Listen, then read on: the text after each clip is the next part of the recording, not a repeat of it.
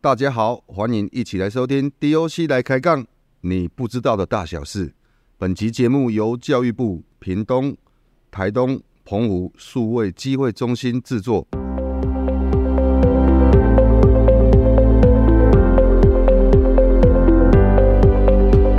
各位观众朋友，大家好，我是车城地区农会的指导员张瑞林。今天我要跟你们介绍有关于爱文芒果相关的知识。那我们今天邀请到车城地区当地的芒果小农安安，你好，我是看海的芒果安安。我们今天请安安来跟各位分享。安安你好，呃为什么你会想要种芒果啊？种芒果的契机，你是接家里的吗？还是你突然想到就哦，我想要种芒果才来种芒果？哦，当然不会突然想到种芒果这种事，主要是家里就有芒果园，那妈妈年纪也大了，然后我在台北也累了，所以就回来了，算是返乡。当时是青年，现在是老年哦，没有哈，所以也是返乡。返乡对，所以当初的返乡是因为就只是说是决定好想要种芒果才回来，还是先回来觉得跟妈妈一起？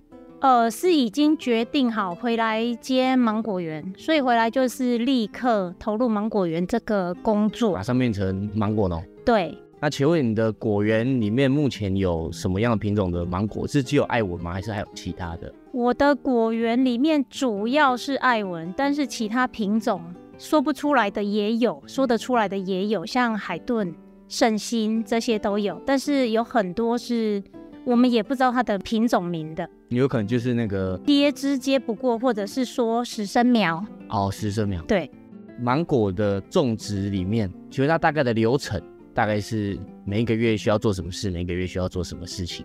一年里面花最多功夫的应该就是除草，除草，除草，除草，不断的除草。好、哦，所以没有用杀草剂，就是单纯没有草生栽培，其他就是主要就是修枝嘛。后来才知道，芒果一年里面修枝要修那么多次，采收完修枝，开花前修枝，开花后修枝，啊、套袋前又要修枝，不断在修枝也是哦，所以每一次的修枝的目的是一样的吗？还是不不一样。不一样？嗯，对，那比如说开花前的修枝是为了开花前的修枝应该是说芒果进入干燥期以后，它会去休眠睡觉。那开花前的修枝主要就是要把芒果树叫醒。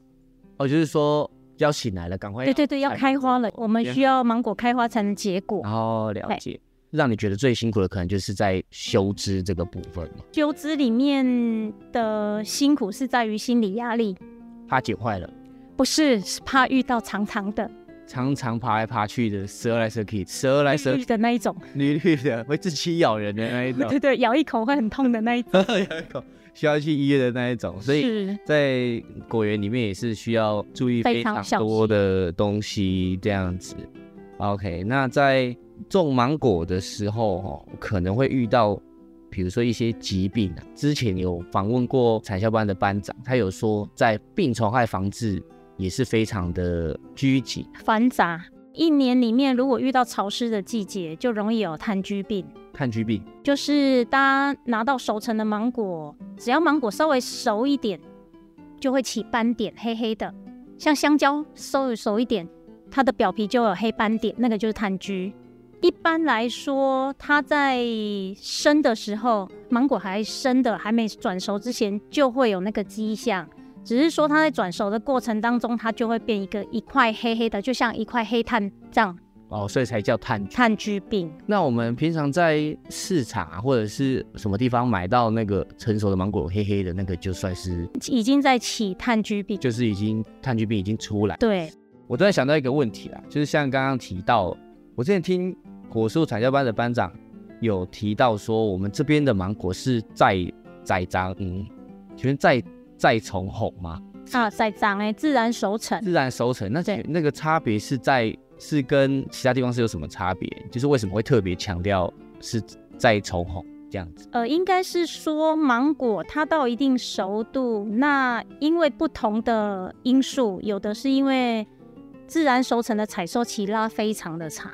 嗯，那如果说你要在比较短时间内把它采收完毕，你势必要靠所谓的催熟、易收催熟，那你就可以稍微缩短你的工时跟采收期，对人力啊、工资啊，这都是一个考量。应该是说会选择自然熟成这个方面，是因为我觉得就像孕育一个孩子，那你是不是等怀胎十月，孩子他愿意出来了，你再生出来，就是一个所谓的至少先天上的熟成的宝宝嘛。芒果也是，如果这样的话，我会觉得它的熟成度够，一定也是最甜美的果实，因为它是自然的产物。我觉得说不定这样也会比较保证了。它的成熟度够，一定它的风味也不会差到差到哪边去？这样，OK。像我们不是生产者，我们是在市场上买芒果的消费者，我们要怎么样去挑选好的芒果？这样不要买到坏的，有可能是坏掉的，或者是比较不好吃。如何挑选哦？是，嗯，主要是看地头的地方，它有没有凹陷花梗，接下来那个地方叫地头。那地头的地方凹陷，就是表示芒果它已经进入它的熟成期。再来，你就是整个皮衣稍微看一下，它的毛细孔比较小，那芒果的就是比较光滑，就比较新鲜嘛，品质就会好一点。因为如果它开始失水，它就会皱皱的、摇摇这样，痒痒。嘿，相对比较熟了，买去可能也放不久，对就可能要马上吃掉了那一对种。那在买到了芒果，我们今天应该要怎么样？就是有没有什么储存方法？储存嘛，一般来说，呃，如果大家喜欢吃不要太熟的，就是芒果的尾端尖尖的那个地方，它其实已经开始有一点点油油亮亮的，我们就可以放到冰箱储存，弄个塑胶袋，然后把芒果分装好，那上面可以盖个报纸或者一些可以吸湿的纸巾不。要让它潮湿。对，就是应该是说不要让它潮湿，然后包起来放在冰箱储存，低温储存会延长它的寿命，这很长。冷冻会坏掉，啊冷冻你就吃芒果冰啊。就变成哦，就变成芒果冰了。，对，在芒果采收之后，主要的比如说销售的门路有哪几种？呃，销售门路嘛，一般来说，如果有自己做宅配的，宅配是一个管道，那另外就是上北农也是一个管道，北一市拍卖。现在小农几乎都用社群平台嘛，比如说脸书啊、IG 啊之类的。我是先成立社团，后来才成立粉砖，所以在看来的芒果的社团可以找到我们。哦，所以去 Facebook 搜寻看海的芒果，就可以对加入社团的选项。可以，好，那在看海的芒果的粉丝专业里面，你是只有卖芒果吗？还是你还有其他的产品啊？芒果现在产品就是芒果青，然后芒果干。芒果青跟芒果干，芒果青就是还没有成熟的芒果做的，一般搭所谓的酸鸭青，它除了做冷冻的，它还可以做常温的果干，情人果干，情人果干，吃了会流泪的那一种，酸好流泪。哎酸到流对泪。啊，它其实酸甜酸甜啊，所以也是土芒果吗？还是也有土芒果、艾文都有。都有？就艾文就是比较不酸的，嗯，所以也有芒果干。有芒果干有两种，一种就是情人果干，一种就是等艾文成熟再去做果干，那种就偏甜，但是我们不加糖，就是芒果自然的甜。那有没有是不是可以稍微透露一下怎么样去购买啊？除了就是粉丝专业而已嘛。 呃，一般我们粉丝专业社团，或者是直接打电话给车城农会好，大家给我，也可以打给我们农会， 好，我们可以帮你们转哦介绍。转接转接到看来的芒果过去，这样子。在你回来从事这个芒果果农到目前大概多久了、多久哦？呃，嗯，至少也有十三年了。十三年，对，这么久。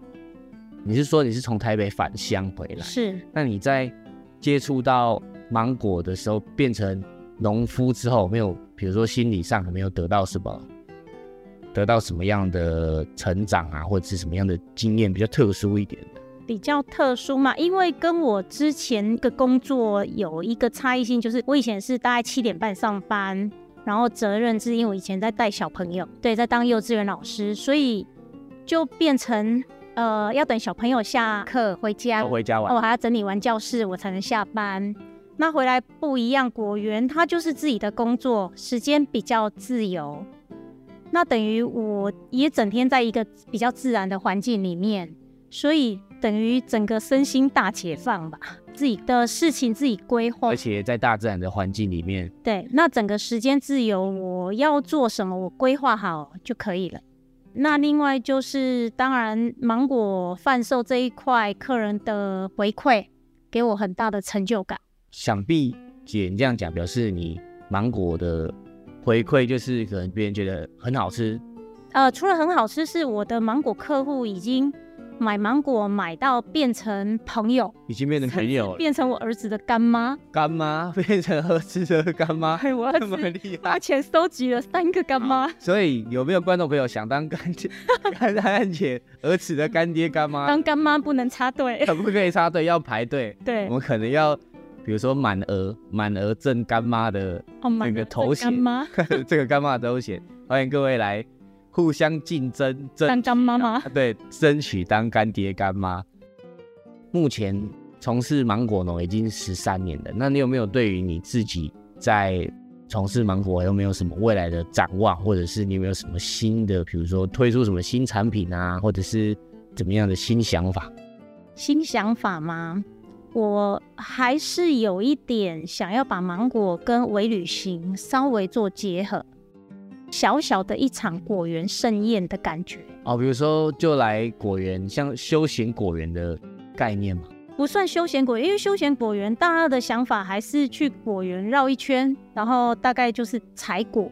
可是我的想法比较不一样，但是现在还不能透露，因为哦，秘现密秘密现在，还是秘密。对，对，但是有在计划有一个新的有一个东西新想要的，计划、计划、计划，想要产对，生。希望明年可以实行。好，那我们期待一下这个新的企划，可不可以请姐就是再稍微推销一下自己的看海的芒果？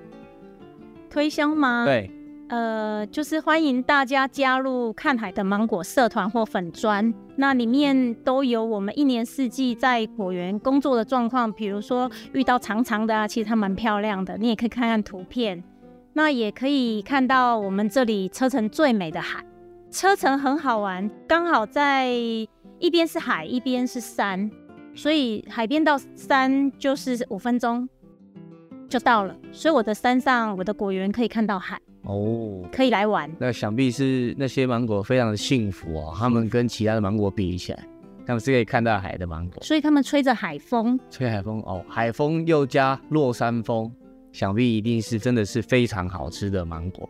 好，那今天我们非常谢谢安安姐来参加这一次的录制 Podcast 的节目，欢迎各位有机会的话一定要来我们车城地区来走走看看，不只是只有福安宫，也不只是只有市中心的温泉，还有非常多的东西等着你们来探索。那非常谢谢安安姐今天的到来来临，